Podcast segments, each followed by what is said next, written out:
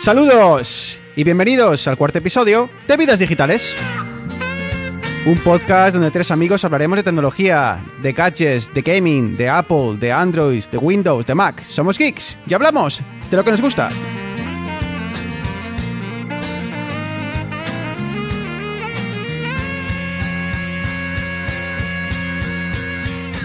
Mi nombre es eh, Bruno Novo y al otro lado del lío telefónico tengo listos, preparados y ansiosos de, charlar después de tanto tiempo Arturo y Eneas. Muy buenas, Arturo. Hola, buenas tardes, días, noches, como siempre. Una semanita más aquí preparado para hablar y además me viene muy bien porque esta mañana he ido en bici y tengo las patas que no me puedo ni levantar de la silla. Y encima, esta semana, como ya sabréis, Apple ha presentado cositas, así que más listo que nunca. Ya, ya, no, sí, lo sabemos, ¿eh? Eneas, voy a aprovechar para saludarte desde Barcelona, muy buenas. Eh, sabemos, ¿eh? Eh, sabemos por el, por el grupo que tenemos eh, de, de chat que Apple ha estado presentando cosas. Hola, buenas tardes, días, noches, Bruno, Arturo. Sí, sí, esta semana, si ya Arturo suele ser monotema de forma habitual, lo de esta semana ya ha sido la exaltación del fanatismo radical por Apple. Así que... Fanatismo Sí, radical, sí, sí. Eso, eso me ha gustado. El ayatolá de la manzanita. Sí, mira, tenemos, tenemos muchas cosas para contar esta semana de todo lo que, de lo- todo lo que se ha ido presentando. Por cierto, um, Arturo, que no, que no me había dado cuenta yo que la, que la Cultu que está ahí, ah, lo siento que habéis pinchado ¿eh? este fin de semana, pero, pero ojo que igual nos podríamos ver en la fase de ascenso. Dios no lo quiera. O sí, o sí porque la juguemos, también te lo digo. Eh, bueno, eh, nosotros la vamos a jugar. ¿eh? El Racing la va a jugar seguro. eh, y, y ya eso es matemático. Y, y primeros prácticamente también asegurado. Pero, pero no me gustaría vernos a partido a, a- a doble partido con la Cultu por, por el bien de, de- de vidas digitales. Si hay que firmar y subimos los dos, perfecto. Bueno, y tras presentar a los dos que más saben, como siempre, eh, Bruno Novo intentando poner un poco en orden todo esto, eh, poner, eh, relajar a Arturo, que está demasiado tenso con tanta, con tanta manzanita. ¡Arrancamos!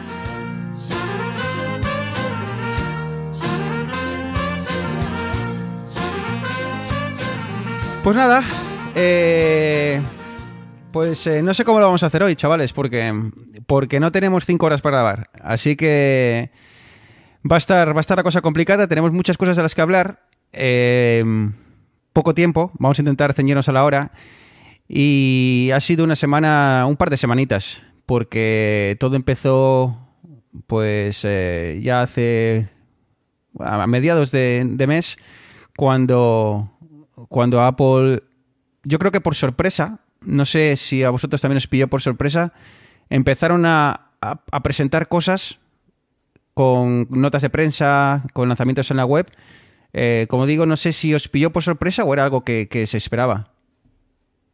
Sí, yo me, yo me acuerdo de estar el, creo que fue el lunes en el trabajo y de repente una noticia de Apple cierra la Apple Store de la web y demás. Y eso es- normalmente suele ser indicativo de que va a haber un lanzamiento, pero siempre es antes de una keynote, no un, no un lunes de comienzo de semana, justamente a dos semanas antes del- de, la, de la keynote que hubo, que hubo después. Y sí, sí, como tú dices, de forma totalmente unortodoxa, algo que no se había visto nunca en Apple, lanzamientos bastante fuera de, de lo que tenemos acostumbrado. Al final fue algo como la Semana Fantástica. Antes de- todo el mundo ya estaba hablando de la Keynote. Primero habían anunciado la WWDC, las fechas justo. Luego la gente está hablando de la Keynote y justo el lunes antes de la Keynote empiezan esta ronda de presentaciones. Además, todo muy Apple porque lo presentó eh, con tweets de Tim Cook dibujando en un iPad. Luego en ese iPad dibujó los AirPods. ¿sabes? O sea, todo un poquitín a la manera que lo, que lo hace Apple con, banta- con bastante estilo. Y luego además eh, presentó lunes, martes y miércoles, pero el jueves y el viernes nos esperábamos el AirPower, que ya hablaremos de él. Y creo que el iPod Touch se barajó y al final no, no hubo nada de eso. Pero bueno, vamos a hablar de lo que sí y ya entraremos en lo que no otro día. Pues, eh, pues si queréis empezamos ya directamente con, con las principales presentaciones. Yo creo que, que hubo tres principales. También se, actualizaron los, los iMac, que bueno, luego si queréis lo comentamos un poco, pero yo creo que vamos a centrarnos hoy en el iPad Air, iPad Mini y en los AirPods. Así que yo creo que sin, más dilación vamos a, escuchar eh, un poquitín eh, cómo fue la presentación del, del iPad Air.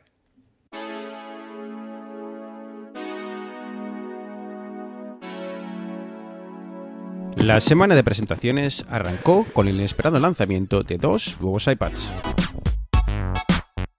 En primer lugar, Apple anunció el nuevo iPad Air, el cual añade varias mejoras que lo dejan a caballo entre los actuales iPad Pro y el conocido como iPad educación. Este nuevo iPad Air da un paso adelante en el apartado técnico, con un procesador A12, el mismo que emplean los nuevos iPhone, aunque eso sí, un escalón por debajo de la 12X de su hermano mayor, el iPad Pro.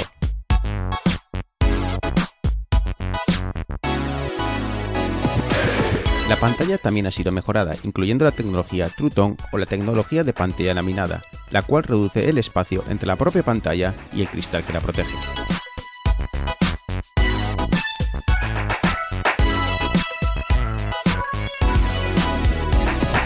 Por contra, el iPad Air sigue con la conexión Lightning y por tanto solo es compatible con el Pencil de primera generación, además de continuar con el formato tradicional con bordes y el clásico botón Home con lector de huellas dactilares.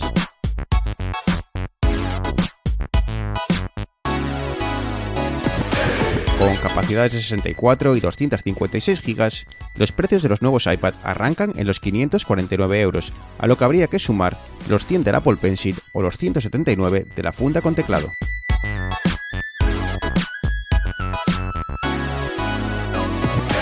¿Qué nos ha parecido este nuevo lanzamiento? ¿Merece la pena un desembolso de más de 800 euros por este nuevo iPad? ¿Pasaremos por caja? Muchas son las preguntas que deja en el aire el nuevo iPad Air.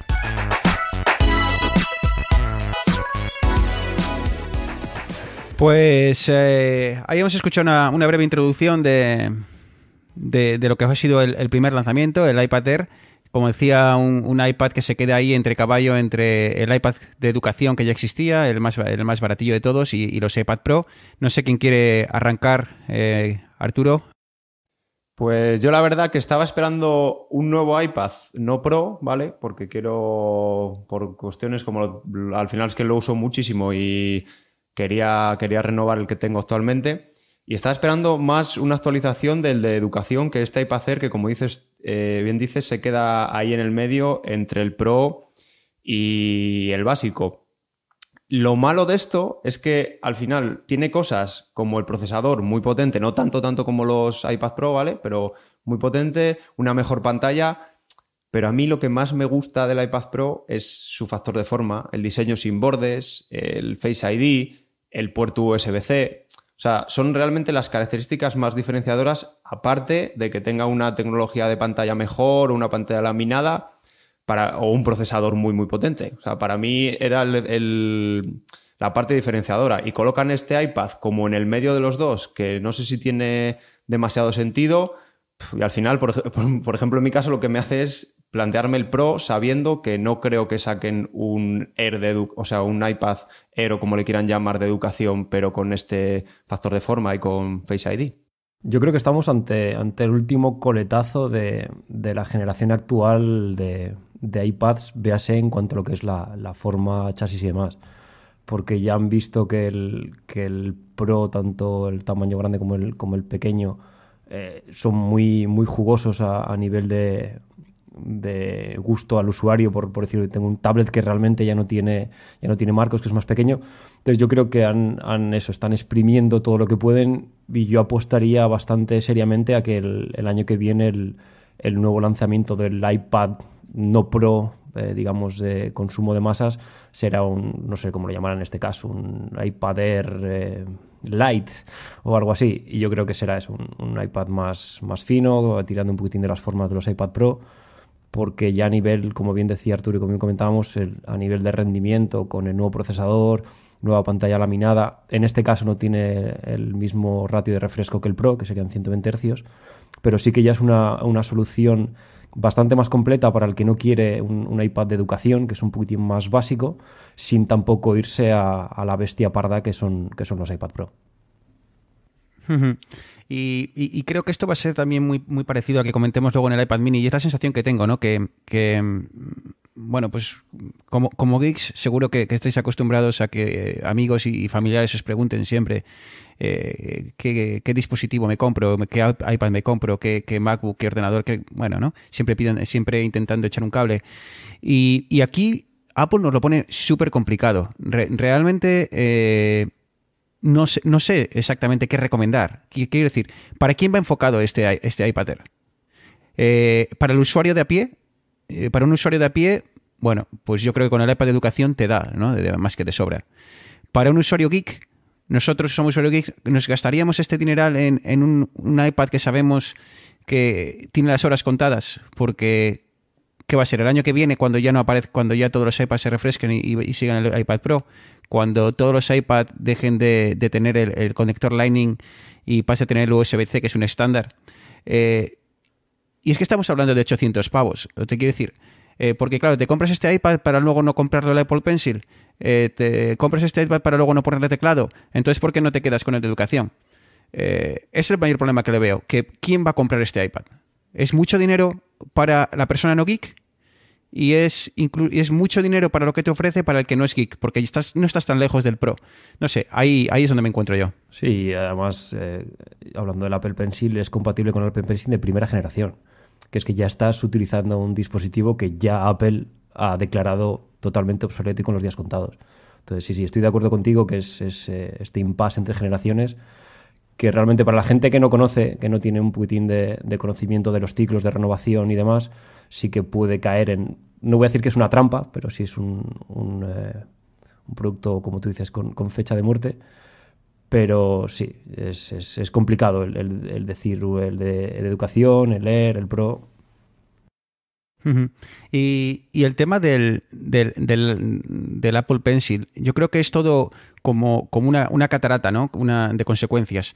El, hecho de no querer, de, no meter el Apple, el, Apple Pencil de la segunda generación, el cual se carga de forma inalámbrica, eh, me imagino que lo hagan para reducir costes, ¿no? Entonces, al no poner la, carga inalámbrica del Pencil en el iPad para reducir costes, eh, obligas a eh, tener que meter el, iPod, el, Apple Pencil de primera generación. Y al meter el, Pencil de primera...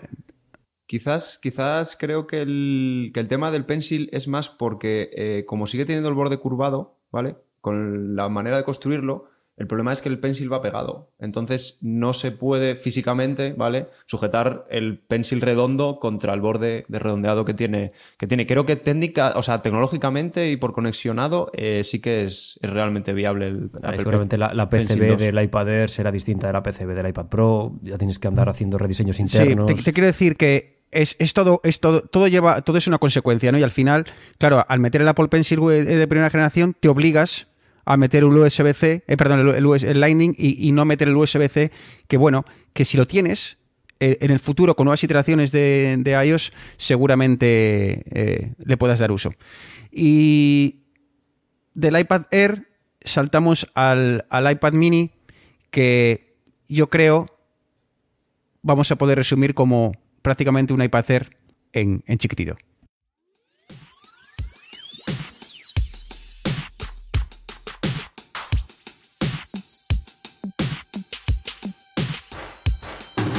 De las 10,5 pulgadas del iPad Air, bajamos un escalón para situarnos en las 7,9 del nuevo iPad mini.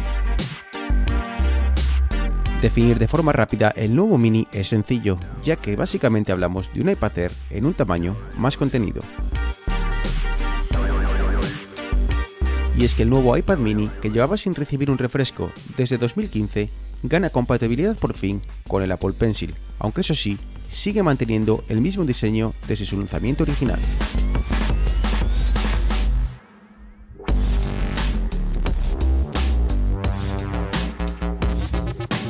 Aunque su cámara trasera apenas cambia, la frontal salta hasta los 7 megapíxeles, permitiendo así videollamadas en alta definición. A diferencia del Air, este iPad no será compatible con el teclado, reduciendo así su versatilidad. De nuevo, la polémica estará en el precio, y es que los pequeños de la familia iPad arrancan en los 450 euros, a lo que habría que sumar los 100 del Apple Pencil para poder disfrutar así de las nuevas funcionalidades.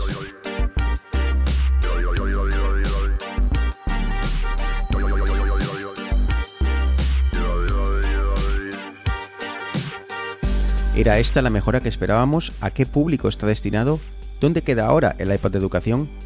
Muchas son las opciones disponibles en el nuevo catálogo de Apple.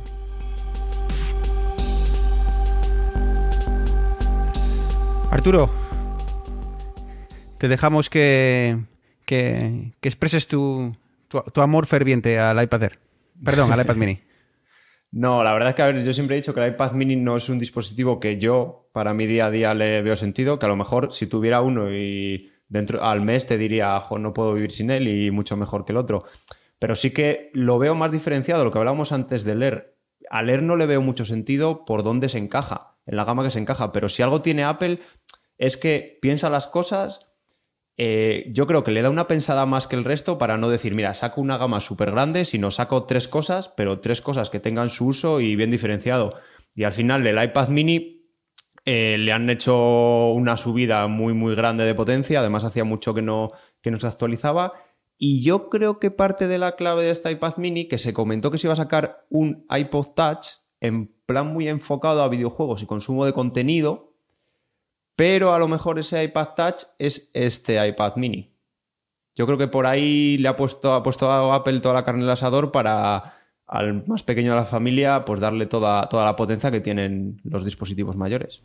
Sí, además el, iPad mini estaba prácticamente abandonado a la actualización, creo que ya no llevaba como tres años sin actualizarse o algo así. Y a mí personalmente es un, es un dispositivo que sí que me atrae bastante por el hecho de, tenerlo en casa como una pantalla secundaria. Eh, tengo mi ordenador con mi pantalla grande y demás, pero cuando estoy viendo la tele o estoy, estoy en el sofá cenando o algo así, me apetece una pantalla un poco más grande que, el teléfono para, no sé, consultar, mientras estoy viendo una película, una serie, consultar algo, tener un poquitín más de, de, dispositivo para poder, poder enredar con él. Pero el problema que he tenido yo con, el iPad de el iPad mini de esta generación es lo que hablábamos antes, que es un dispositivo que está predestinado a, en un año morir para, recibir una nueva actualización más, más, eh, más conforme con lo que hablamos siempre que tenía que ser un tablet. Eh, marcos minimalistas y, más pantalla que, otra cosa. Claro, porque volvemos al mismo tema, ¿no? Eh, estamos hablando de un iPad que empieza en los 450 euros. Entonces, ¿a quién recomendamos este iPad? Eh, quién, o sea, ¿por qué este sí y el iPad de educación no? Te quiero decir, al fin y al cabo, eh, bueno, sí, este tiene más potencia, pero bueno, para, el usuario de a pie prácticamente le va, a, le va a dar igual uno que otro en cuanto a, potencia. Apple Pencil en los dos. Eh, ¿Cómo justificamos esta compra? Pues eh, ahí es donde ahí es donde estoy. No sabría quién recomendárselo, la verdad. A no ser de que alguien dijese que no, por algún motivo necesito específicamente una pantalla un, poquillo más pequeña. Pero me, pilla ahí. Y el hecho de que, eh, de nuevo, no tenga teclado, para mí le, corta las alas de cara a, recomendarlo a, un usuario un poquitín más pro, un poquitín más profesional. de nuevo, no sé, se me queda ahí entre dos aguas y, y de nuevo no sé, no sé cómo, encajarlo. Es que son casi 150 euros más que el iPad de educación. Además, el iPad de educación ahora está, hay muy buenas ofertas, ¿vale? Como ya es un dispositivo que lleva mucho tiempo, lo puedes encontrar por menos precio del que lo vende Apple. Y es que son 150 euros para un usuario que no es muy pro, ¿vale? Para un usuario de andar por casa, es que, vamos, esa diferencia por más pantalla encima, se me hace muchísima. Sí, pero bueno, ya tienes un procesador dos generaciones atrás. Eh, la tecnología de la pantalla en el iPad mini es bastante mejor que la, que la pantalla del de, la educación. Pero el público objetivo de este iPad, Eneas, eh, no sabe lo que es una generación de un procesador y no entiende la pantalla. Y no va a hacer tareas súper complicadas. Y si, le, si dentro de dos años o tres años iOS le maneja iOS con un poco de lag, es que le va a dar no, Sí, eso, eso está claro, está claro. Yo creo que es obvio que el, el iPad eh, normal es para, para cualquier persona que quiera tener un tablet sin importarle más rápido, más, más despacio, más nuevo, más viejo. Eh, luego ya está claro que en cuanto ya la gente empiece a pedir, oye, no, es que es que mira, que es que quiero editar alguna foto de vez en cuando, o no, mira, que es que quiero llevármelo de viaje para... Ahí es cuando ya creo que se podría empezar a pensar en, en modelos de un poquitín gama más alta. Hmm, porque estoy echando un vistazo a la web de Apple ya para, para, para liquidar ese tema. Por ejemplo, para que os hagáis una idea, el iPad, el que llamamos educación, que es este iPad que de, de tamaño de, si no me equivoco, 9,7 pulgadas, eh, está en 349, que me parece un precio buenísimo, es el iPad que tengo yo. Y bueno, como geek siempre le sacas, le sacas pegas, pero para un usuario, como digo, de a pie, es un iPad que está, es más que de sobra para, para el día a día. Está en 349. En 449, 100 euros más, está el iPad mini. Que ya me diréis, no sé, no, acabo de justificar uno sobre el otro.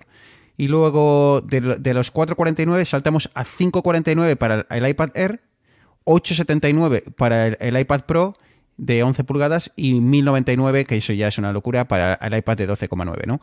Pero ya os digo, eh, 349, 449, 549, a lo que hay que añadir eh, los, eh, los, rato, los, ratones, perdón, los eh, la Apple Pencil y el, y el teclado, en el, caso del iPad Air, me parece demasiado dinero. Me parece demasiado dinero para una para, para el público al que va dirigido y para una generación que sabemos que, como decía Neas, eh, tiene fecha de caducidad.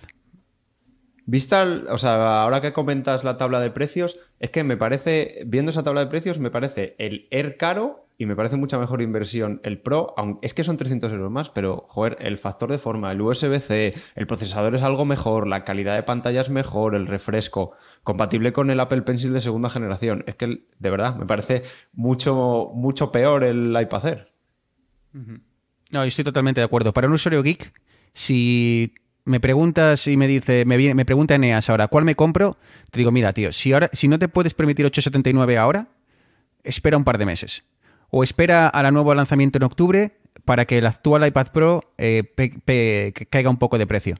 Pero es que no encuentro la justificación de recomendarle, cómprate este iPad Air, que sí que está muy potente, pero bueno, eh, olvídate de desbloquearlo con la, con la, con la cara, con, eh, sigue usando la huella dactilar, eh, sigue usando el Apple Pencil anterior, sigue usando el conector anterior, no sé.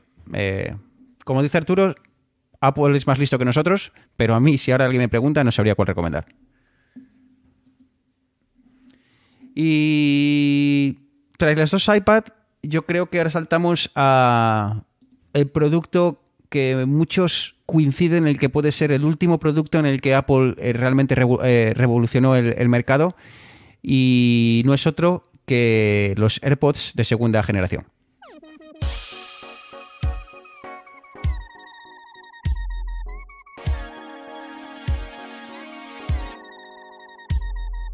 Los AirPods de segunda generación ya están aquí. Los auriculares con los que Apple revolucionó el mercado en diciembre de 2016 vuelven a copar las portadas tras la actualización del pasado día 21.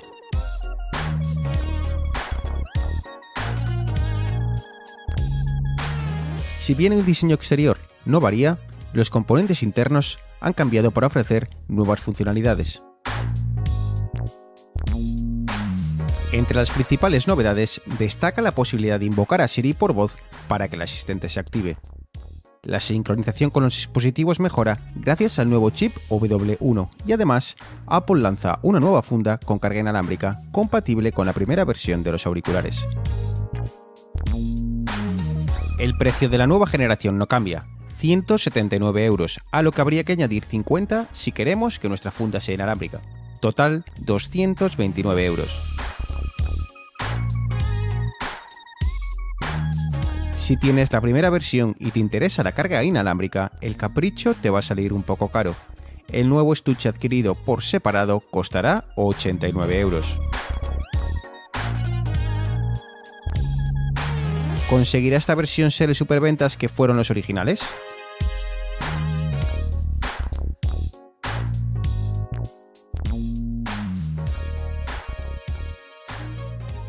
Pues Eneas, ¿va a conseguir esta, esta versión ser el superventas que fue el, los primeros eh, AirPods? Sí, a ver, eh, yo creo que Apple ha seguido la, la, idea de si no está roto no lo arregles. Eh, los iPods de primera generación han sido un éxito de ventas abrumador. lo comentábamos el otro día por el chat y siempre que nos vemos también es un, tema recurrente, el, el, cómo cada vez ves más gente por la calle, por la tele, gente que lleva los AirPods. Y, estos creo que son un, pequeño upgrade continuista, mejora evidentemente el chip de gestión inalámbrica, la caja con carga inalámbrica creo que era una petición de todos los usuarios que querían poder cargar sus, AirPods con un cargador inalámbrico como los iPhone. Y como digo, eh, más o menos mantienen la misma forma, mismas prestaciones, sí que han mejorado un poquitín el tema de Siri y demás, pero if ain't broke, don't fix it. Entonces creo que volver a petarlo otra vez y creo que tenemos AirPods, AirPods perdón, para, para rato. A ver, yo cuando lo presentaron sí que me quedé primero un poco frío, ¿vale? Porque hablaban de un chip A1, un tal chip A1 que mejoraba el anterior. De hecho, como curiosidad, cada uno de, o sea, tiene dos chips, uno por cada, por cada auricular y tienen cada uno la potencia de un iPhone 4. O sea, que mirar lo que, lo que están instalando ya ya en las orejas.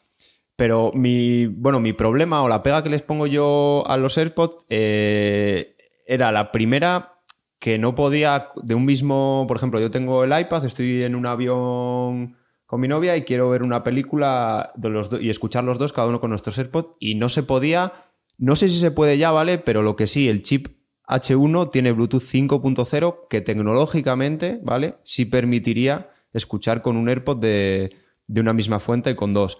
Pero algo que no tiene, y no, no sé si lo tendrá, ¿vale? Porque el gasto de batería, el consumo de batería de tecnología es mucho, es Wi-Fi, ¿vale? Porque yo tengo un problema que si te acerca, bueno, yo y todo el mundo que tenga unos AirPods, si te alejas mucho de la fuente, te quedas sin, sin el alcance del Bluetooth, ¿vale? Y, y se te corta.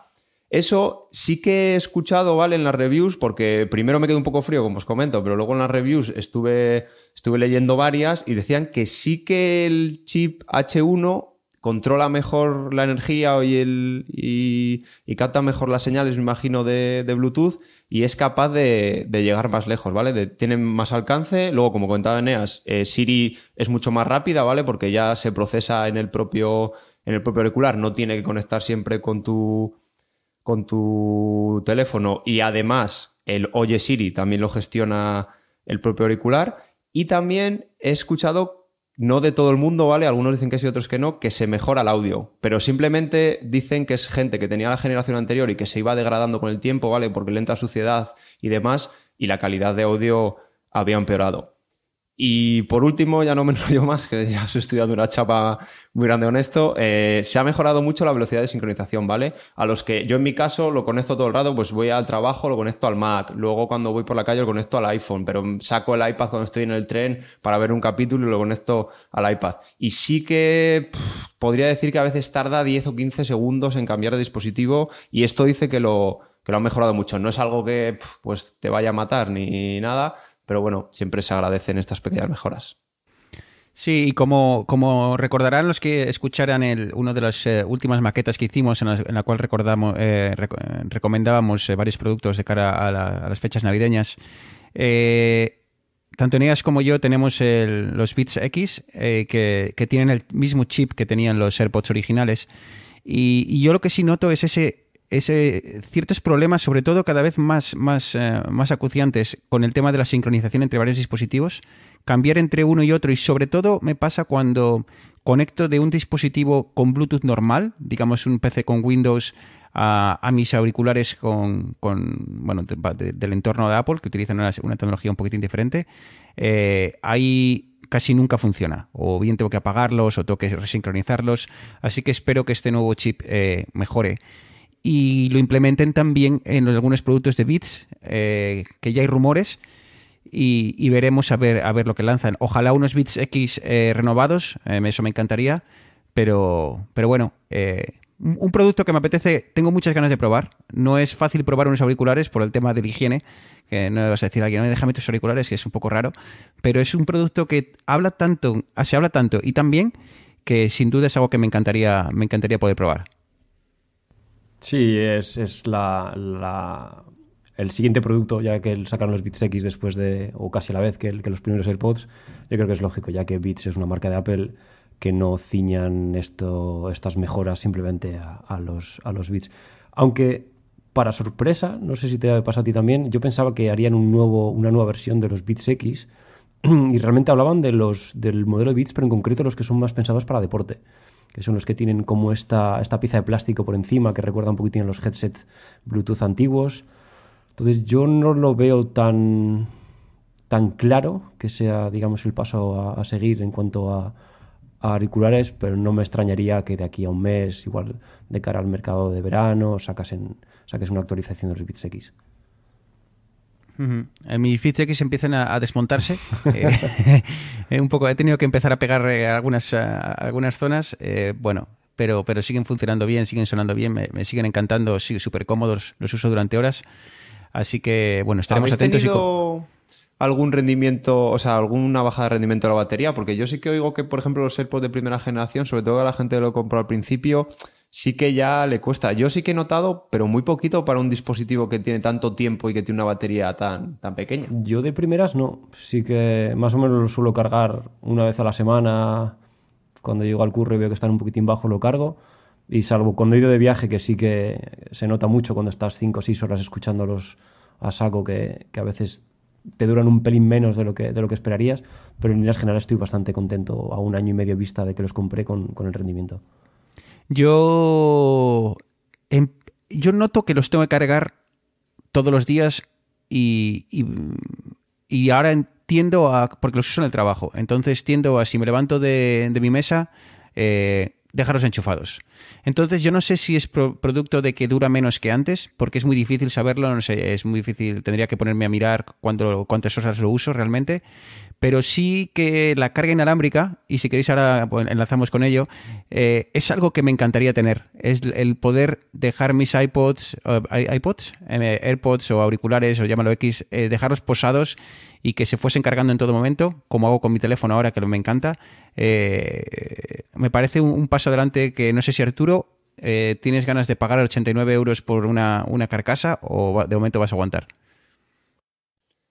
Yo la verdad es que, y en su día yo creo que os lo dije, que por qué os compráis los Beats X, si es que una de las mejores cosas que tiene, o sea, una gran idea de los AirPods es que la caja los carga, ¿vale? Tienes 24 horas de batería y los AirPods te levantas, los, los guardas, te vas a otro sitio, los guardas en la caja y se están continuamente cargando.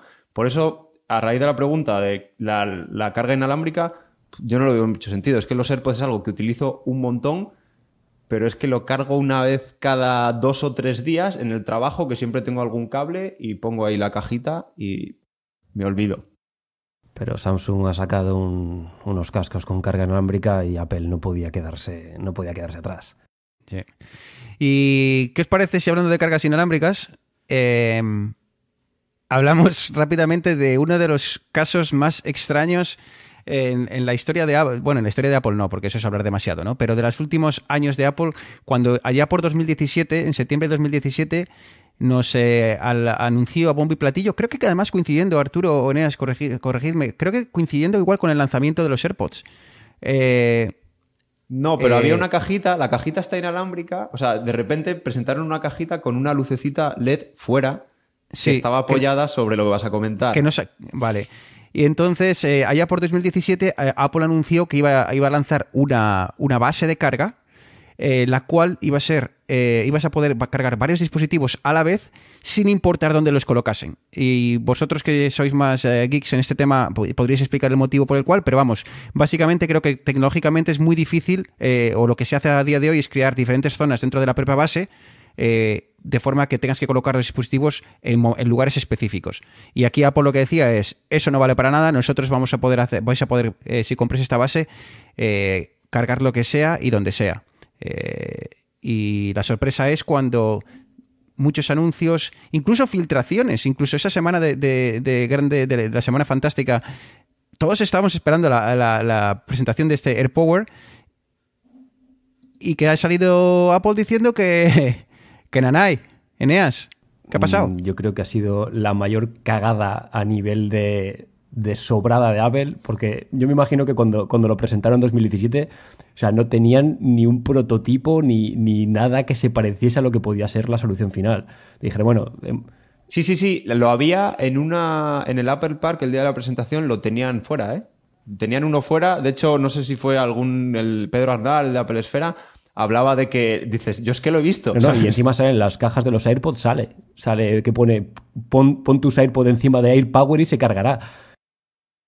Es que es muy raro. Es que no puedes lanzar unos, unos auriculares hace una semana con la, en la caja indicando que se van a poder cargar con esta base de carga y a la, y a la semana de, de ese lanzamiento anunciar que no va a salir esa base. Es que es todo, es todo rarísimo, porque es muy raro, muy, muy, muy, muy Sí, extraño. Es la primera vez que, que- que anuncian un producto que dicen, bueno, no- ahora no va a salir, pero, pero está, lo, lo vamos, lo vamos a sacar, lo vamos a sacar, en, en poco tiempo estará. Y poco tiempo, pues un año, un año y medio, dos años, y, y luego dicen, no, mira, que es que, que nos hemos dado cuenta que no es, no es factible. Vamos, lo nunca he visto. A ver, la cagada yo creo que, que fue de, de marketing, porque es como, venga, lanzo esto, todavía no lo tenemos 100%, 100% probado. Creo que, o sea, funcionar funcionaba, pero el problema es de calentamiento y es que llevan, pues eso, se lo presentaron dos años, me imagino, intentando eh, arreglar los problemas de, de calentamiento y no han podido. También, o sea, no hay nada parecido en el mercado, me refiero que habrá otras marcas que habrán intentado lo mismo y no, y no habrán sido capaces. Y de hecho, Apple en la nota de prensa lo que dice es, no hemos podido hacer esto que queríamos y lo que no vamos a hacer es sacar una con puntos de carga independiente porque no vamos a aportar nada nuevo.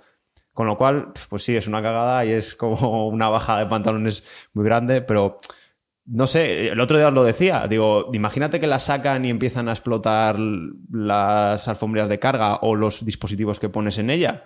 O sea, hay otras marcas que hicieron cosas parecidas. Y bueno, baja de pantalones que no ha sido la única esta semana, que también Apple ha salido públicamente a reconocer que los teclados de segunda generación Butterfly, los que llevan los nuevos MacBook, pues que sí, que, que dan problemas. Pero no ha dado soluciones. Ha dicho, sí, sí, reconocemos que tenemos un problema con los teclados, pero bueno, pues, pues ya veréis cómo, cómo lo arregláis. No lo, no lo uséis mucho. Usarlo flojo. U- u- u- usad un externo. ¿eh? Sí que es verdad que Apple últimamente, y luego ya cuando hablemos de la Keynote lo, lo volveré a decir, o sea, céntrate en lo que tienes que hacer, en lo que has hecho toda la vida y deja de ampliar el espectro. De hecho, hace años, en los anales de la historia de Apple, eh, Steve Jobs, cuando volvió a la compañía, lo que hizo fue cargarse un montón de productos que no tenían sentido y centrarse en los que estaban. Vale que Apple ahora es mucho más grande, pero es que a lo mejor hacer tantas cosas te va a hacer no que hagas eh, peores productos, pero que no te puedas centrar tanto y no hagas tan buenos productos. No vayas un paso más como es lo que estaba haciendo Apple hasta ahora. Sí, y simplemente como, como el último apunte de este, de este trending, el, el querer hacer portátiles finos, poder hacer el dispositivo más delgado. Claro, luego metes un i7 9900 y lo pones a renderizar un vídeo y tienes una estufa de, de 130 vatios en las rodillas, que, que, es, que no hay forma de refrigerarlo. Entonces, volver un poquitín a cosas, yo con el cosas i7, razonables. la verdad es que la verdad es que yo con el i7 sí que sí que se calienta, o sea, sí que los ventiladores se, se encienden bastante en el portátil es nuevo y los, los ventiladores se, se encienden dando un poco pie a que el de base lleva un i5, pero es que a lo mejor no tiene poder para, para refrigerar un i7. Ujú. Y yo creo que, que iba, iba- iba a dar mi opinión un poco sobre el motivo por el cual creo que hacen, están empezando a hacer este- estas cosas y que Arturo, eh, eh, bueno, pues ponía en duda, ¿no? Y, y los que hemos leído un poquitín sobre la historia de Apple es exactamente lo que hizo, llegó Steve Jobs y dijo, "Eh, todos estos productos que tenemos aquí, esta línea de productos que no hay quien la entienda, vamos a cortarla a la mitad, vamos a hacer las cosas simples, ¿no? Y, y yo creo que esto nos da pie a saltar a, a la keynote que, que se lanzó, se presentó el pasado martes y en el cual se enfocaron en servicios.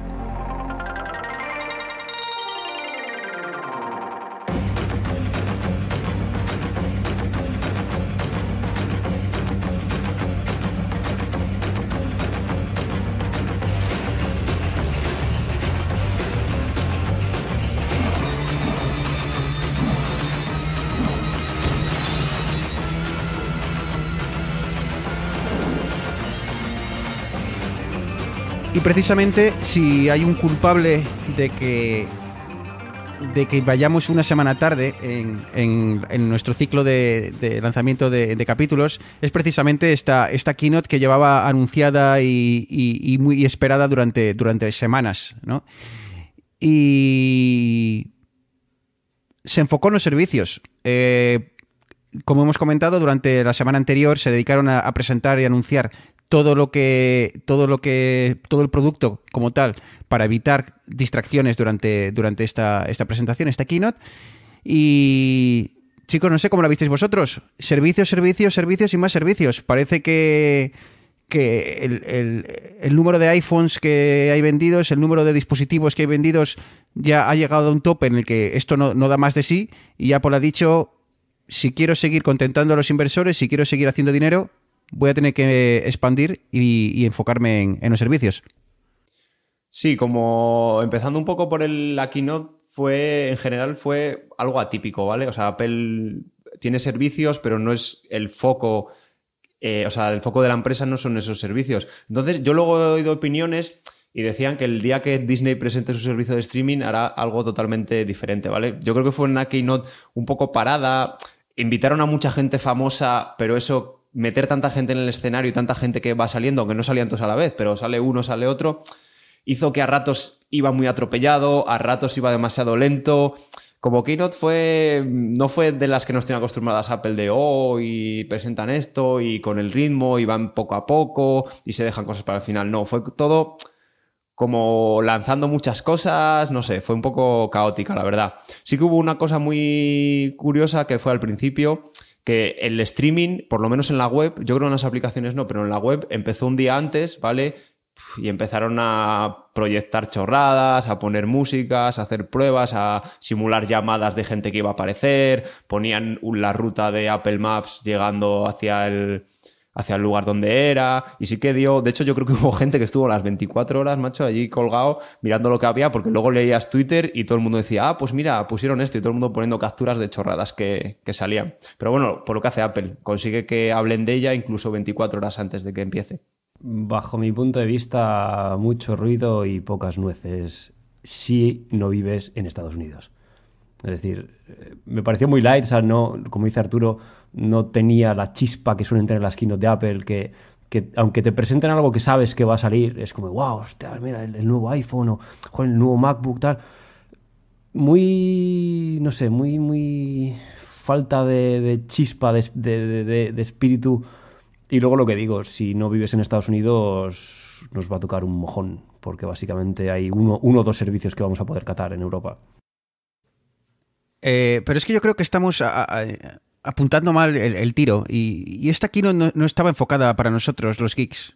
Eh, yo creo que el motivo por el cual había tanto famoseo era porque había que hacer de esto un servicio, no, un servicio, no una presentación no para geeks, sino para, para todo el público en general, ¿no? Y, y qué mejor sobre todo aquí en, Norteamérica, que traer a, los famosos en lo que todo el mundo mm, bueno, pues como que sigue, quiere, que están de moda y demás. Cuando salió Oprah se vino abajo el, coliseo, vamos. Claro, eh, claro. Yo la sensación que, tengo, y ahora, ahora desgranaremos los servicios, es que Apple ha dicho, tengo cash y voy a empezar a usarlo. ¿Cuánto me cuesta traer a esta gente aquí? Me da igual. La traigo y de esto se va a hablar, porque claro, tú ahora quieres la prensa en, Norteamérica y durante la semana anterior por las presentaciones y la semana posterior a la, presentación eh, se ha estado hablando, pero no solo en el, apartado geek. Eh, claro, la gente hablaba de eso, porque la gente le gusta Oprah, le gusta, le gusta el, el, Jason Momoa, le gusta, te quiero decir, eh, Spielberg. ¿Sabes? Entonces, esto ha, llegado mucho más allá del público geek y creo que es el objetivo de Apple, porque ahora ya ha dicho, esto tiene que llegar a más allá de, los, fanboys y los que les gustan nuestros dispositivos. Así que empezamos, chicos, por el primer eh, servicio que presentaron, eh, Apple News, que como dice Eneas, lamentablemente no vais a poder ver en Europa. A mí me da una rabia cuando veo a Bruno mandarnos capturas de Apple News que en Canadá ya se, se puede ver. A ver, me parece un servicio súper bueno, ¿vale? Y de hecho... Eh, eh, ¿te, importa simplemente describir brevemente eh, de qué va el, servicio para, para los que no hayan seguido la presentación? Sí, eh, hay dos partes, ¿vale? Apple News y Apple News Plus. La parte de News solo, sin Plus, es gratuita y al final es un agregador de, de contenido, o sea, de noticias, ¿vale? De diferentes, pues tienen un montón de periódicos y demás. Eh, lo que pasa es que primero, que solo está disponible en Estados Unidos y Canadá de momento. Creo que es porque, por ejemplo, en Europa eh, no se puede. Creo que no se puede poner contenido de terceros si, si no si no pones una monetización y les das algo o así. Sí, eso, me recuerda al tema de, Google News, ¿no? Que en, Europa se tuvo que parar porque, porque la legislación no permitía reportar artículos sin eh, pagar al, autor al autor, al periódico, a, la revista en, cuestión. Sí, y bueno, ahí vas agregando fuentes, ¿vale? De las que, de las que quieras, y luego te hace, pues en la portada te lo organiza bien, te recomienda te recomienda medios que te podrían interesar, te destaca las noticias que te, te podrían interesar y luego ya está la parte de News Plus, que ya es suscripción, ¿vale? Que ya tiene eh, un precio y es revistas, básicamente, ¿no? Porque las noticias no hay, son más, más bien revistas, ¿vale? Con contenido. Lo bueno de Apple News, que es compatible con iOS, ¿vale? Tanto en iPhone como en iPad, eh, Apple TV, y bueno, Apple TV no estoy seguro, la verdad. No, y, Apple TV no. Y MacOS, ¿vale? En MacOS también tiene una aplicación, entonces puedes tener las tres, todo sincronizado, ¿vale? Que eso está muy chulo. De hecho, yo es que no he encontrado ningún servicio de noticias que me dé lo que, lo que da, por eso me da tanta rabia cada vez que Bruno, cada vez que Bruno lo ah, envía. Eh, básicamente, cómo funciona es que tú puedes elegir una serie de. Por gustos, eliges, cuando lo abres la primera vez, eliges que, por gustos que, de qué es las cosas que te, que te molan. Y aparte, y creo que esta es la parte eh, que, va a ser clave en todo esto, es que Apple te va a recomendar eh, noticias en función de tus búsquedas, en tus gustos, va, a poner en, a funcionar como con lo que ellos llaman la inteligencia artificial, ¿no? Y, básicamente yo llevo una semana probándolo y, la verdad es que funciona muy bien. Eh, el problema es que te mezcla artículos F gratuitos que puedes leer con artículos que son de pago, que ahora hablaremos un poco de, Apple News Plus. Eh, lo que he utilizado ahora, la interfaz me encanta, es muy fácil de leer, eh, acierta mucho con el tema de los temas que, me recomienda. La verdad es que estoy muy contento. La aplicación del Apple Watch está muy bien. Eh, te da cinco noticias eh, que con un resumen es un párrafo en el que te da una introducción de lo que de, la noticia. Lo que he probado y de momento solo he probado la parte gratuita. funciona muy bien. Buenas noticias, buenas fuentes y creo que va a ser un servicio que tengo muchas ganas de que llegue a España para que, para que lo podáis probar. Respecto a las sugerencias, ¿vale? Y en general a la privacidad, Apple dijo en todo momento, también en otros servicios, ¿vale? Pero dijo que se hacen listas como a nivel general, ¿vale? Y esas, tu dispositivo es el que con tus datos ve qué listas y qué, recomendaciones, ¿vale? Es decir, que la información sobre tu consumo y tu conducta nunca, nunca, ¿vale? Abandona el dispositivo, ¿vale? Siempre se gestiona en el dispositivo. Y además, los, las noticias, o sea, perdón, la, publicidad no se vende a terceros tu, este, tu conducta, tus gustos, por dónde navegas, ¿vale? Eso nunca sale de tu dispositivo ni se vende, se vende a terceros, se hace todo dentro del dispositivo. Que es, hizo hincapié Apple para, tanto para este como para todos los servicios, que la privacidad era una de las cosas más importantes de lo que iban a ofrecer. Mm, yo solamente voy a decir una cosa y es Feedly un programa gratuito que te permite añadir los feeds de las páginas que sueles visitar. Más feo que pegar a un padre con un mm, calcetín No te creas, la última actualización que han hecho en iOS es bastante más eh, agradable. A ver, no, no te niego... Y para MacOS es un No te niego que, que, Apple News sea... Pues, a ver, al final pasa por el filtro de Apple y Apple te lo da todo comidito y te lo da todo bien y más pero yo realmente no necesito que Apple me diga qué páginas tengo que ver. Yo sé que quiero ver Apple Esfera, Shataka, eh, Engadget, eh, luego El País, El Diario Montañés, eh, Motor Pasión o, Caram, Driver F1. Entonces, realmente yo lo que necesito es un, aglutinador de, links que me presente. Hay páginas que te dejan presentar el artículo completo, páginas que te linkan directamente a, la, a la fuente oficial y es gratis, yo controlo lo que quiero, controlo cuando lo leo, controlo cuando lo leo, lo guardo para offline. Entonces, es lo que digo. Si quieres estar dentro del dispositivo del, ecosistema Apple, genial, pero no lo veo como algo wow, revolucionario, algo fuera de lo normal. Bueno, a ver si llega, a ver si llega a Europa y, le podéis probar. La verdad es que a mí me está gustando mucho y lo estoy usando bastante. Si algo no me gusta es que no se puede eh, descargar las noticias en el teléfono para luego leerlas sin, conexión. Eso es algo que no me gusta, es algo que me pone que eh, mis viajes en, metro eh, son ese ratito que tengo para consultar cómo va, cómo va todo y me gustaría que, no tener esa necesidad de, estar conectado a Internet. Eh, muy brevemente, Arturo comentó Apple News Plus. Básicamente, Apple compró hace unos, eh, unos meses uno de los eh, mayores servicios de, revistas en, Estados Unidos y lo que hacen es, básicamente con una suscripción de 10 dólares, en Canadá son 13 creo, em, te da acceso a una serie de, revistas. Eh, decían, creo que dijeron, primero se calentaron, se confundió, dijeron 3.000, luego dijo, no, no, 3.000, no 3.000, no, son 300. y aquí es donde yo os hago una pregunta. Apple News sin news. Apple Noticias sin noticias. Quiero decir, si a mí este servicio de Apple News extra lo que me hace es suscripción a la prensa y a los principales medios eh, digitales, eso sí lo llamaría news, pero eh, recetas de cocina y Men's Health, eh, bueno, pues no sé, claro, decían, si te suscribes a todo esto te costaría, no sé qué cantidad dijeron, 30 mil dólares al año, pero nosotros te lo damos por 10 dólares al mes. A ver, Alma Cándida. ¿Quién se va a suscribir a todas las revistas que existen? ¿A 300 revistas? Nadie se suscribe a 30 revistas. ¿Vale? Entonces, eh, esa parte eh, no, me, no, me, ha convencido absolutamente nada. Sí que dan eh, acceso en Canadá al, Toronto Star, que es un periódico, bueno, está, está bastante bien. Y en, creo que dan al. ¿Cuál es el, Washington Post o el, New York Times? creo que es el.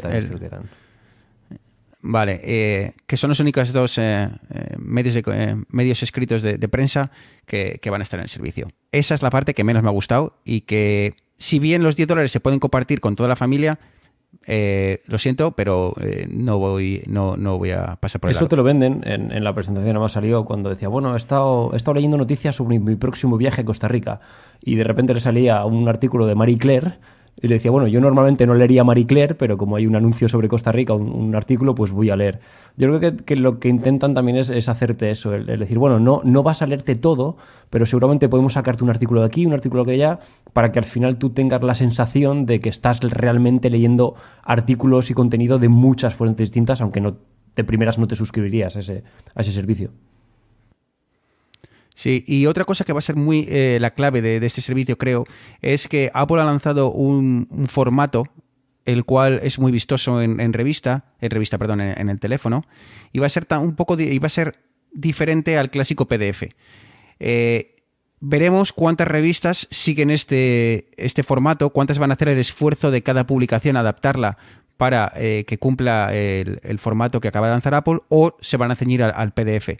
Eso para mí también será clave y, va a ser un gran diferenciador entre este Apple eh, Plus o News Plus y el resto de agregadores de, revistas.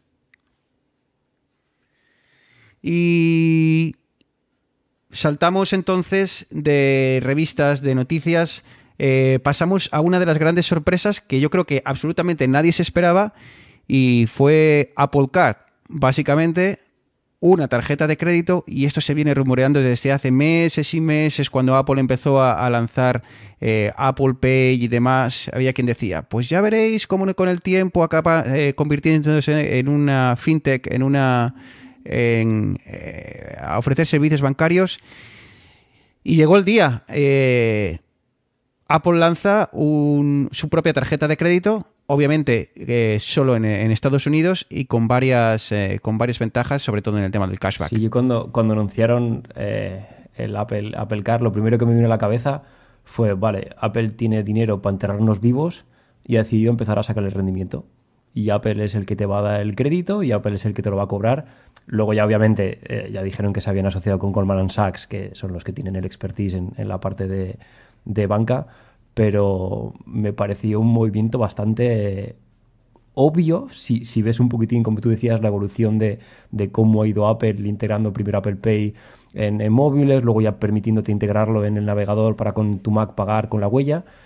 Y, y, sí, lo que decías, al final Apple rompe un poquitín con la banca tradicional para ellos ya controlar eh, la plataforma sobre la que compras y la forma con la que pagas, con, los beneficios estos que, ya comentaremos a la hora de, a la hora de pagar. Sí, y me gustaría explicar, eh, eh, no sé si en España si esto ha cambiado en los últimos años desde que no estoy por allí, pero en Estados Unidos, Norteamérica, en Canadá, las tarjetas de crédito dominan el mercado absolutamente. O sea, para que os hagáis una idea, cuando llegué a Canadá, una de las primeras cosas que me, dijeron es, tienes que conseguir una tarjeta de crédito sea como sea. Y el motivo es historial de crédito. Básicamente, tú vas a pedir una hipoteca y una de las, una de las formas en las cuales miden tu mm, historial crediticio, tu... Si vas a pagar o no, pues, eh, Me fío o no me fío de este cliente.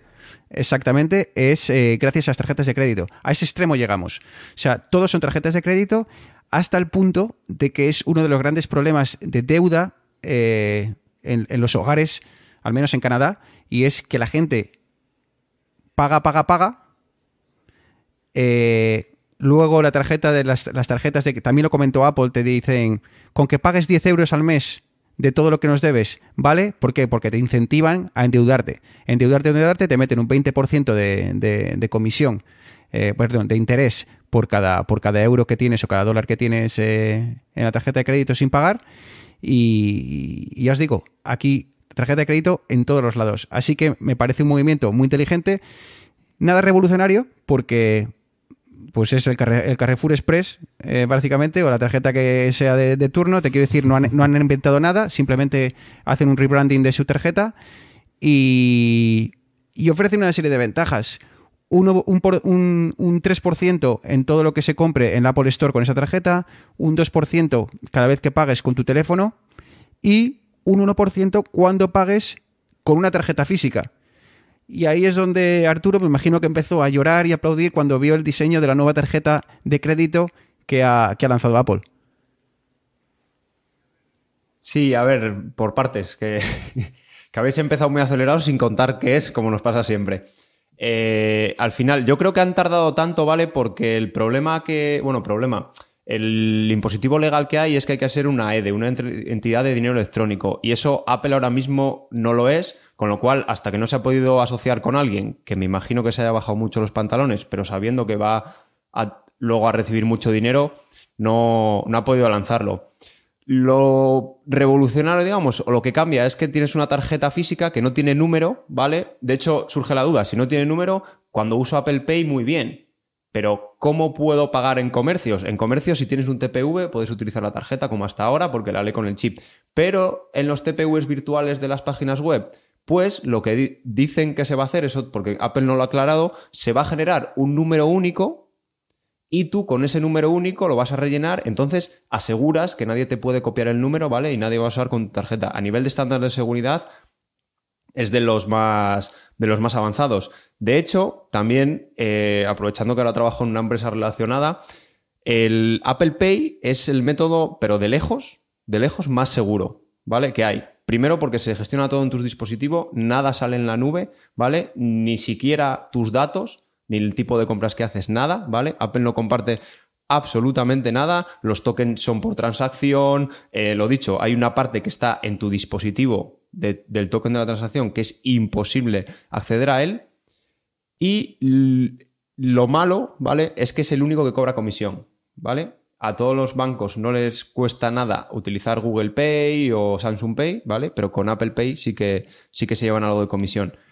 Una cosa muy curiosa es que dijeron que en España la penetración es del 80%. Es decir, el 80% de la gente que tiene un iPhone utiliza Apple Pay, lo cual me parece una auténtica burrada. O sea, es que en mi trabajo cuando lo plantearon decían, joder, es que Apple cobra comisión. Ya, pero es que con Apple tienes un porrón de clientes porque todo el mundo que tiene un iPhone utiliza muchos de los servicios del iPhone y muchos de los servicios de, de Apple. Y luego yo creo que ya comentó, comentaron que no tenía nada de, de, comisiones para el usuario, ¿vale? Para los bancos y para intermediarios sí que obviamente tiene. Y que tenían planes de financiación, una interfaz súper chula para ver si, si, podías pagar el mes o si no aplazar los pagos, una interfaz súper chula. Y luego que en la clasificación de movimientos utilizaba el GPS del teléfono y demás para mostrarte realmente el comercio, el comercio donde estabas. Sí, y eso, eso último que has mencionado, espero que lo integren eh, con, con, los pobres plebeyos que no tenemos Apple Pay con tarjeta de Apple, eh, que, que, permitan cuando, cuando pagues con el móvil, con Apple Pay, con tu tarjeta de la Caixa, de ING, de quien sea, el, que te añadan esta, esta capa extra de, un poquitín de gestión de tu economía, aunque al final no sea crédito, pero simplemente para saber, oye, pues este mes me he gastado 600 euros, pues resulta, ostras, que es que estoy comprando un montón en este bar o que voy demasiado al Carrefour, o igual quiero ajustar un poquitín eh, en qué gasto los cuartos. Pero también lo, que, comentábamos antes, es un servicio que solamente va a estar disponible en Estados Unidos y en Canadá. Entonces... Según ellos dijeron que iba a estar en 100 países más, que es lo que decían en algunos servicios, pero no todavía. De hecho, dijeron que en todos los sitios donde se podía pagar con Apple Pay esto iba a llegar. Y Goldman Sachs tiene sede en Europa, me refiero, que en verano sale en Estados Unidos, pero yo tengo la esperanza de que antes del año que viene este Goldman Sachs ya ha dicho en una entrevista que va a llegar a Europa. Eh, no sé, obviamente Europa es muy grande y cada país es, un mundo. Seguramente que llegue primero a Reino Unido, seguramente que llegue igual a Alemania o a Francia, pero eh, mm, me ha molestado porque no ha dicho nada de Canadá. Así, pero sí, eh, llegará, eh, vamos, es, cuestión de tiempo que llegue, que llegue a Europa.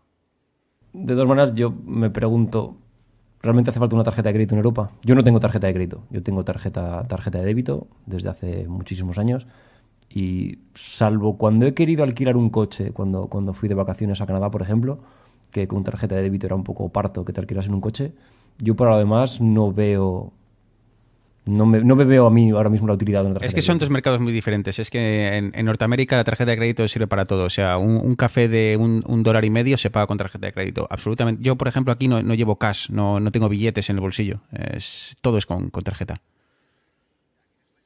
Ya, aquí en España está pasando. Yo ahora mismo lo mismo. Los desayunos los pago también con tarjeta. O sea, atiendo a la tarjeta y es que con Apple Pay es que no tengo que sacar el móvil.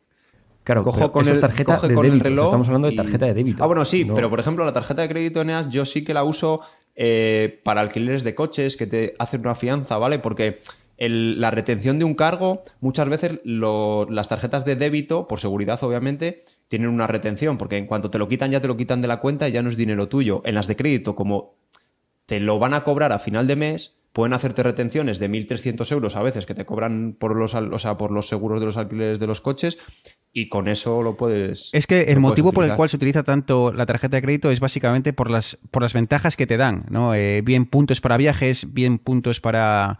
Eh, o cashback, que es lo que van a hacer aquí, que es darte dinero eh, de un tanto por ciento, un 1, 2, 3% de dinero de cada compra. Apple encima te lo va a dar diariamente, o sea, tú cada día has gastado, gastas 100, te dan 2 dólares o 2 euros, te los meten en tu, en tu cuenta para que los puedas usar. O sea, eso es diario y eso es una de las grandes novedades porque esto siempre ocurre mensual. Entonces, aquí hay el mercado, la competencia en tarjetas de crédito es enorme y las ofertas y las opciones que te dan son muchas. Por eso, yo cuando voy a la hora, a la hora de, comprar y pagar cualquier cosa, si tengo que elegir, pues pago con la tarjeta de crédito. ¿Por qué? Porque me van a dar putos para viajes y demás.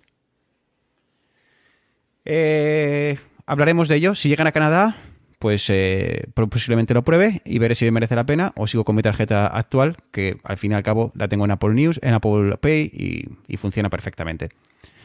Y Apple News más o menos se esperaba, pero bueno, no sabíamos, no tampoco se había hablado mucho.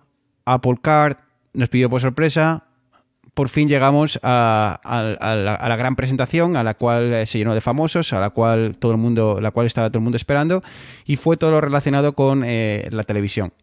Eh, lanzaron una aplicación, la aplicación de televisión, la cual ahora hablaremos un poco de ella, se dedica prácticamente a agregar, es un agregador de contenido, y luego un servicio que era el, el gran esperado, que es TV Plus, TV más, no sé cómo lo llamarán.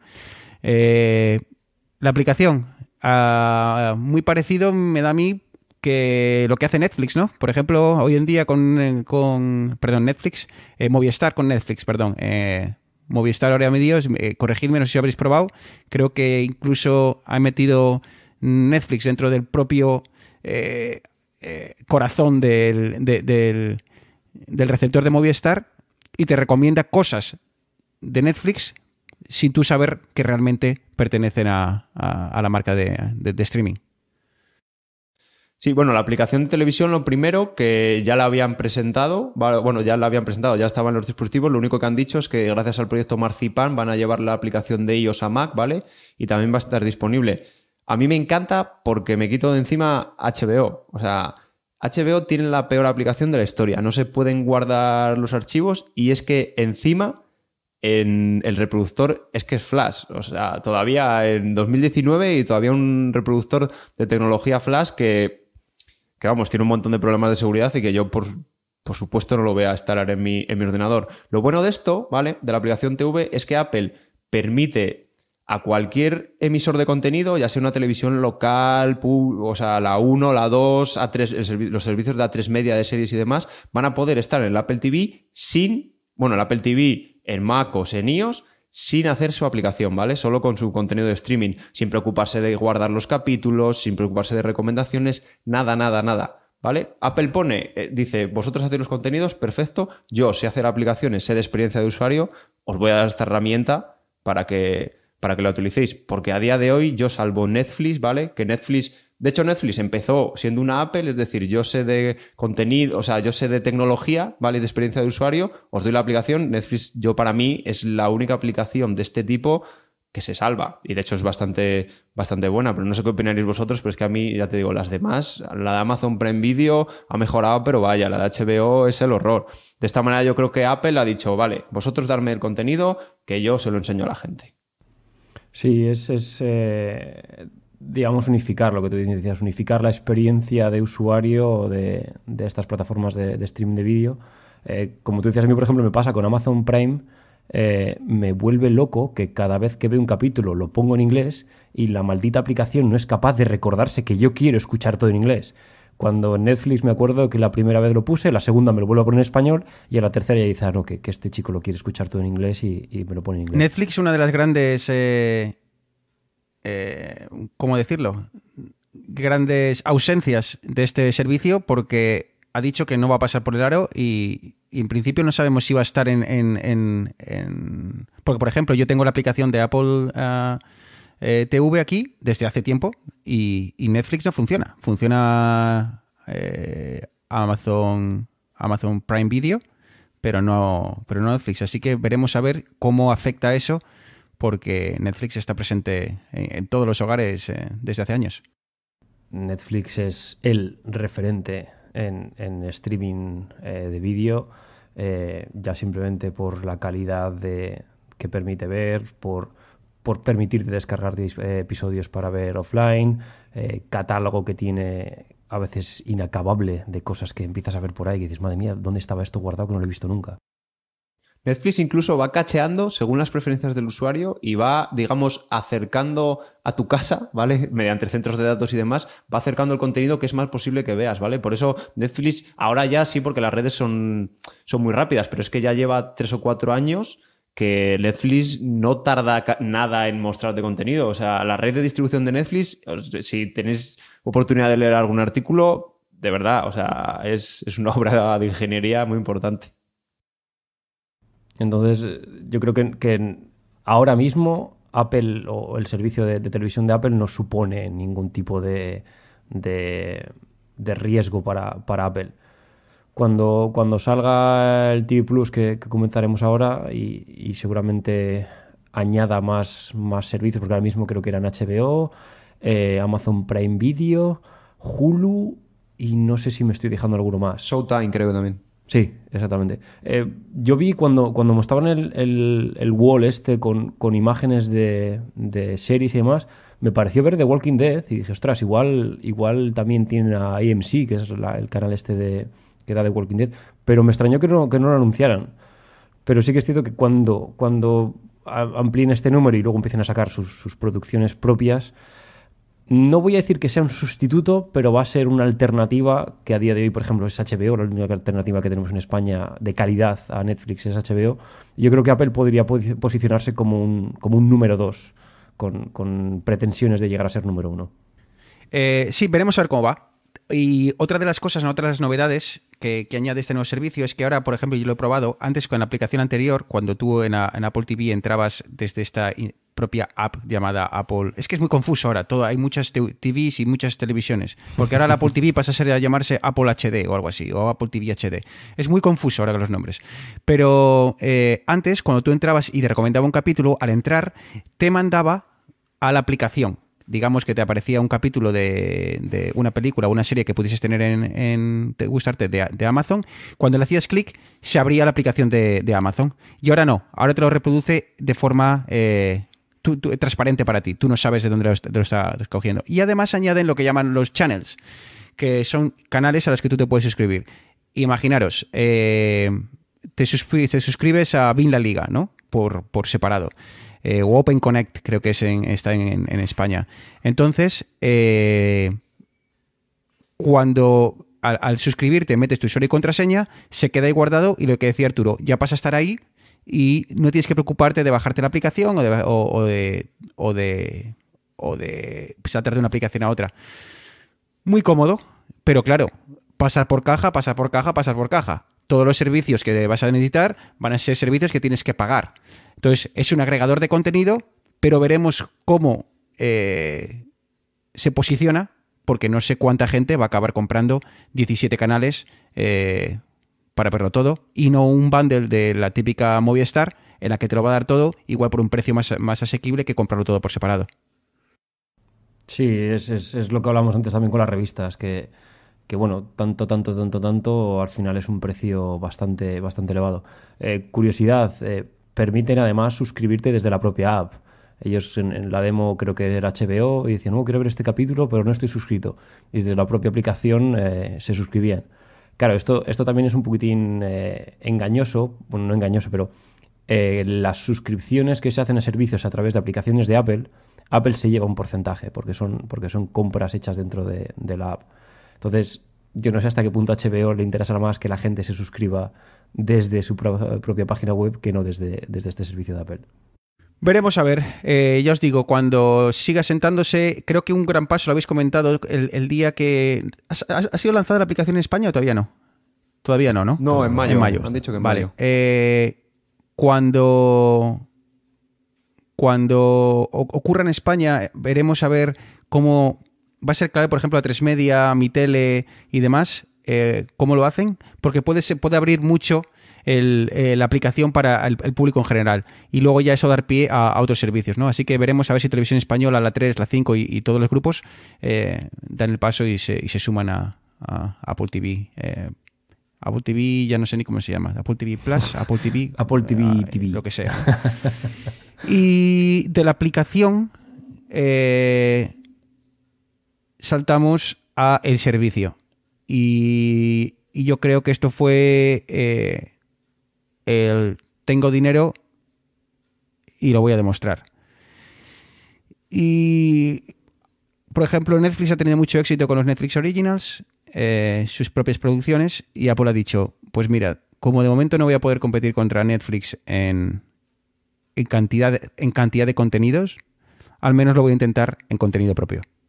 A ver, lo mismo que digo que la aplicación me flipa, lo del Apple TV es que me molesta, pero hasta el punto de, joder, Apple, céntrate en lo que tienes que hacer, que es una aplicación de para que otros que son creadores de contenido, que llevan 20 años creando contenido y son buenos en eso, metan contenido en tus aplicaciones que tú eres bueno haciendo aplicaciones y dispositivos, ¿vale? Pero esto no sé, lo que, lo que dice Bruno ha sido, pues si Netflix lo hace y encima no han querido venir con nosotros, pues nosotros también. Y han debido, o sea, invertir un pastón, luego la gente que es muy cinéfila y le encantan las series, sobre todo de ciencia ficción y de cosas así, está flipada porque han conseguido a gente muy buena, gente que estaba así un poco en el olvido y le han dado una nueva oportunidad. Pero es que no sé, al final, de hecho, y lo peor de todo esto es que luego va a venir Disney, que, que esa es otra cosa, ya lo hablaremos seguramente, porque Netflix le han quitado todo Marvel y le ha ido quitando contenido Disney porque Disney va a sacar su plataforma.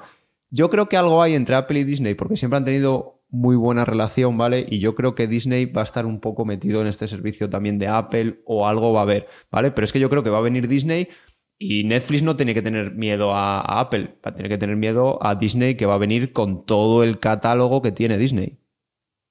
Sí, yo estoy de acuerdo contigo y esto es algo que creo que, también eh, se vio con, Apple Music.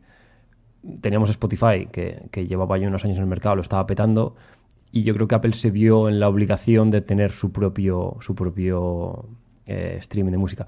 Que luego si te ves, hay un documental en, Netflix sobre, sobre la marca, cómo se creó Beats, sobre Dr. Dre y demás, que te explica un poquitín más cómo, cómo nació Apple Music. Eh, con Apple, con TV Plus, iba a decir Apple TV, eh, lo mismo. Tienes a Netflix que lo está petando, tienes HBO, tienes Amazon, y yo creo que Apple se ha visto hasta cierto punto, no voy a decir obligada, pero en, la necesidad de, meterse también en el juego, aunque al final no salga ganador, pero sí de poder decir, oye, yo aquí estoy, tengo el cash para, para eh, apoyar todas estas ideas y, y bueno, los anuncios que hicieron, mm, no sé, a mí me parecían muy flojos. Luego, si te pones un poquitín a investigar, yo estoy muy, muy, eh, eh, muy interesado en ver cómo hacen la adaptación de, Fundación, de Isaac Asimov, que creo que va a ser uno de los próximos bombazos de la ciencia ficción en, cuanto a series.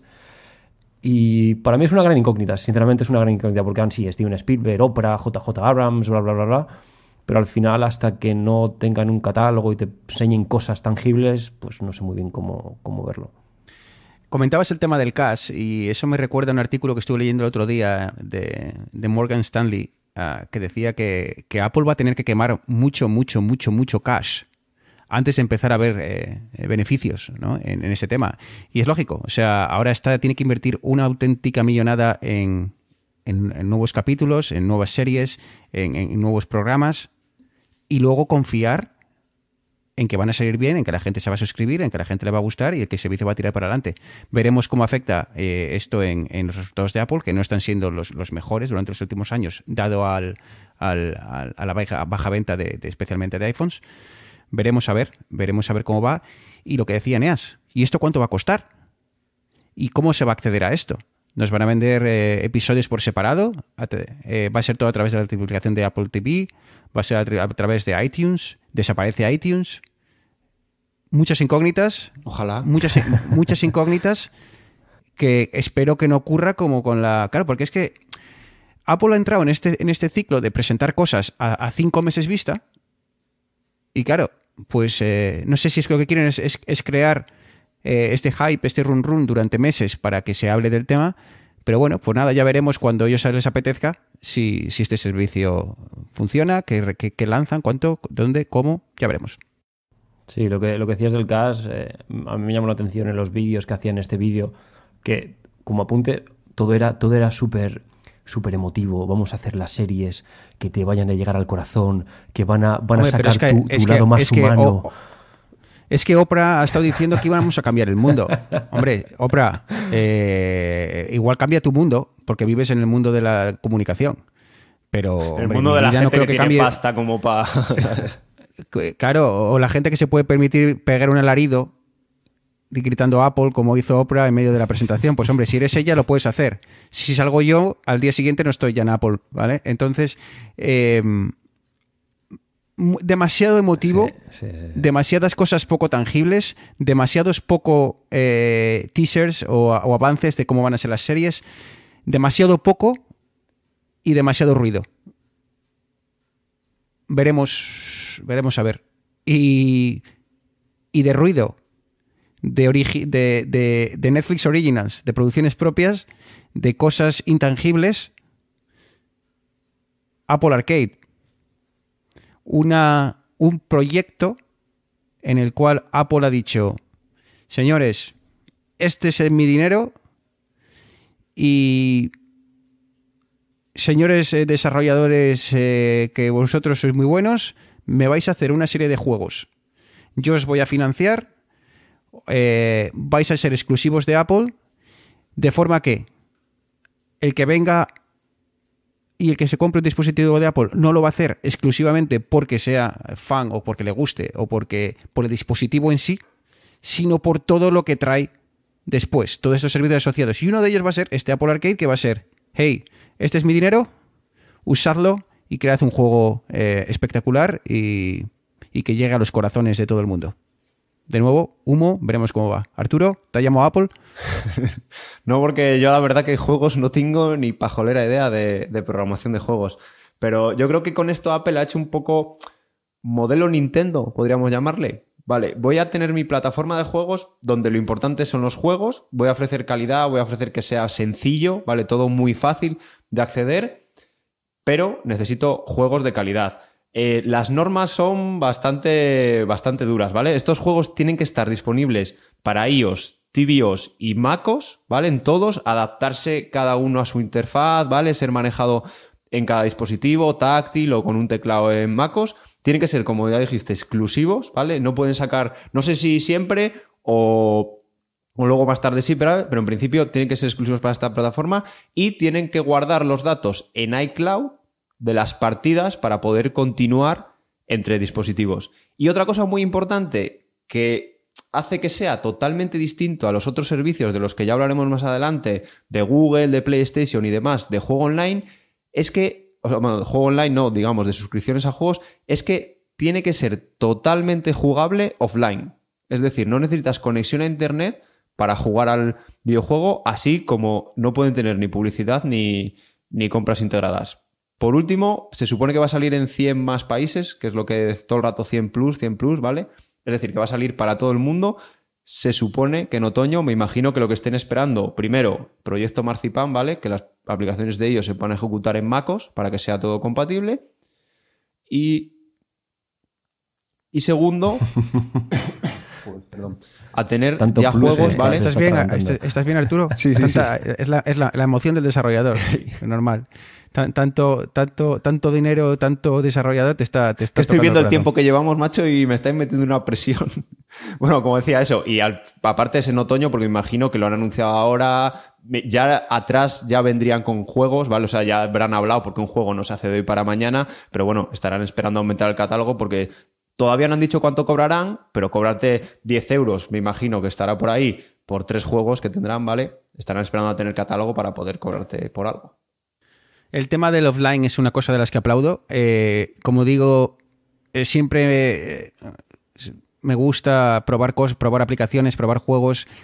Y no veáis lo difícil que es encontrar un juego hoy en día en el que simplemente pagues y no tengas que comprar moneditas, no tengas que estar conectado a internet, no tengas que comerte el anuncio. O sea, yo simple, me- es que me da igual, me da igual pagar. Tengo juegos que me cuestan 10 dólares, pero es que al final los disfruto, me da igual.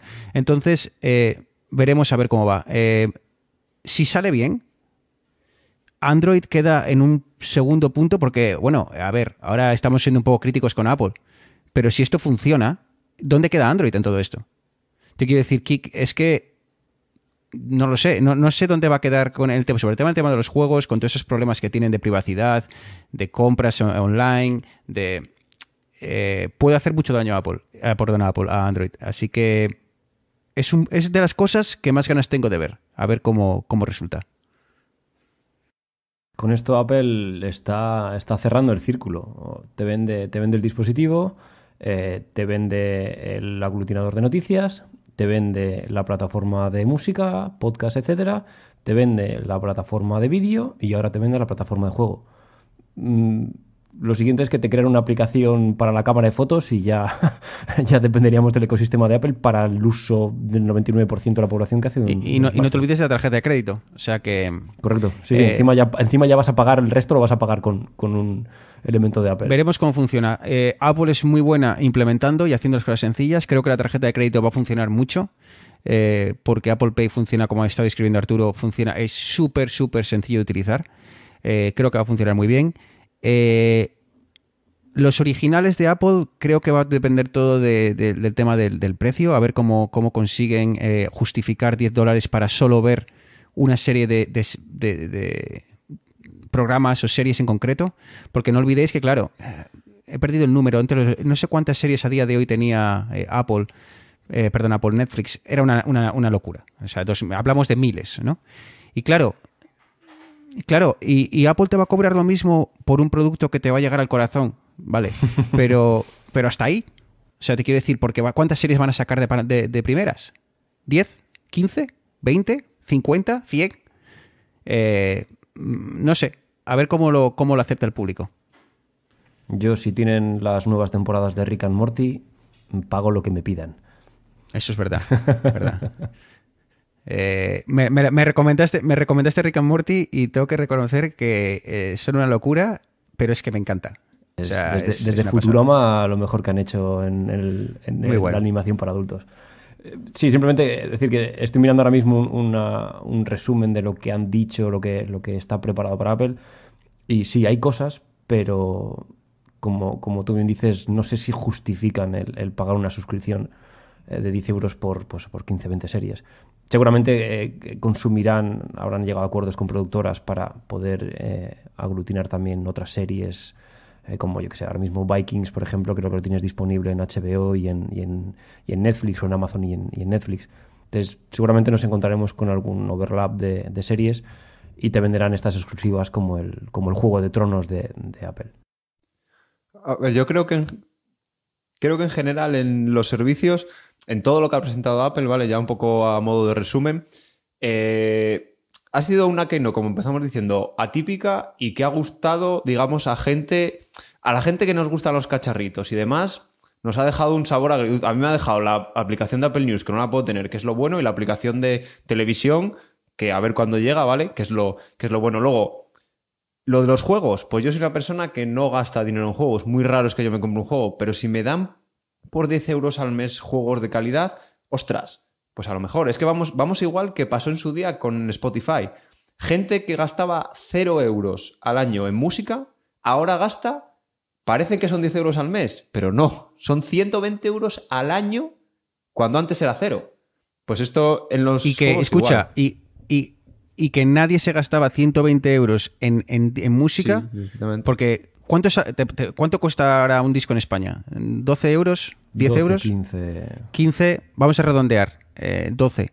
Prácticamente son eh, 10 discos a- al año. Eh, Nadie se compraba 10 discos ni, ni cuando no existía Spotify ni cuando no existía Internet. Eh, prácticamente igual te... Bueno, no sé, igual un disco al año, la gente que tal, pero me parece demasiado. Así que como dice Arturo, son cositas que no nos vamos dando cuenta y al final acabamos pasando por caja, pero yo creo que el éxito está en la buena implementación, en la sencillez de uso y, en acercarlo a, todo, a todos los usuarios. Chavales, eh, a ver, déjame que mire el tiempo. Yo creo que estamos eh, en torno a la hora y media. Eh, yo creo que nos hemos pasado de la hora. Pero bueno, eh, yo creo que la ocas- la ocasión no merecía. Hab- Había habido muchas presentaciones, habíamos esperado una semana más eh, simplemente para poder charlar de ello y, liquidarlo todo de un tirón. Así que... Y hacía mucho que no hablábamos de Apple eh, como, como, como tema principal. Así que, Arturo, yo creo que tu dosis de Apple ha sido satisfecha. Espero que con esto eh, aceptes que durante los próximos programas hablemos de cosas más allá de la manzanita. Y ya veremos, a ver la próxima presentación, que creo que la han anunciado para junio. Así que Sí, la conferencia de desarrolladores. de momento vamos a estar un par de meses, eh, al menos en vidas digitales, un poco eh, dejando a Apple de lado hasta que venga con la gran presentación, que, que es eh, la presentación de las presentaciones. Hasta que te compres los AirPods nuevos. Lo, lo hablaremos de forma interna. o el iPad mini, que tú eres muy de iPad mini. Así que nada, chicos, eh, me acabo de dar cuenta de una cosa. Que no, no has hecho. No has hecho. Hora y media, hora y media tardado, eh. Ojo. La promoción. La cuenta de las cuentas. O sea, la, la- la- la cuenta que justifica la existencia de Twitter. V de podcast barra baja es. Si estás escuchando esto y todavía no te has suscrito, eh, esto es gratis. Esto no es como Apple News ni Apple TV Plus. Esto ya además es bien sencillo. Tú das a seguir y ya está. O sea, no necesitas eh, complicarte la vida. V podcast barra baja es. Síguenos y, poco a poco iremos publicando más y más cosas y, más información sobre todo referente a, lo que hemos charlado en el, podcast.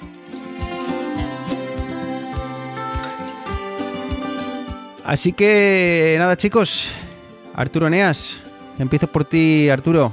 Eh, a ver cómo va la Cultu, eh, la seguiré de cerca porque yo ahora ya me empiezo a fijar en posibles eh, rivales del Racing en, en- en playoff. Ya tienes miedo, eh. Ya tienes Eh, miedo. no te voy a decir que no me gusta. aunque también tengo el ojo echado al Atlético Baleares, ese campo hierba artificial creo que es pequeñito, no me gusta nada.